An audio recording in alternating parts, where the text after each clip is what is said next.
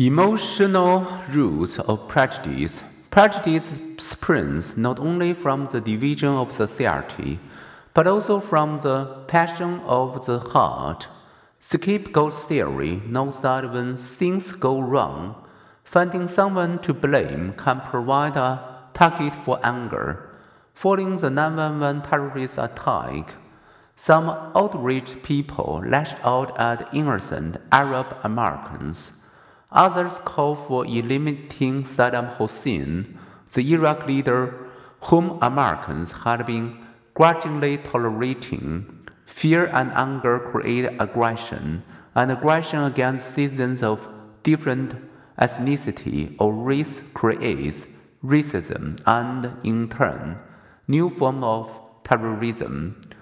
Noted Philip Zimbardo, a decade after 911, anti-Muslim animosity still flared, with mosque burning and efforts to block an Islamic community center near ground zero.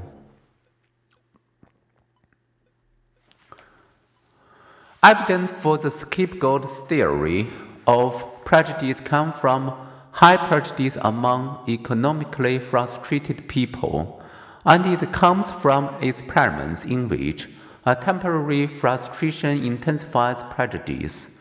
Students who experience failure or are made to feel insecure often restore their self esteem by disparaging a rival school or another person. To boost our own sense of status, it helps to denigrate others. That explains why a rival misfortune sometimes provides a twinge of pleasure.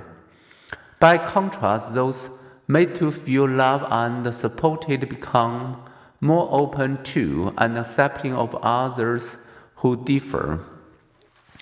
Negative emotions nourish prejudice when facing death, fearing threats, or experiencing frustration.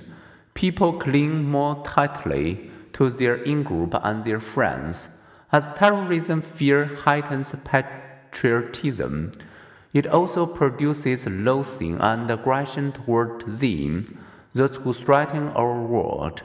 The few individuals who lack fear and its associated activity in the emotional processing amygdala, such as children with the genetic disorder, Williams syndrome, also display a notable lack of racial stereotypes and prejudice.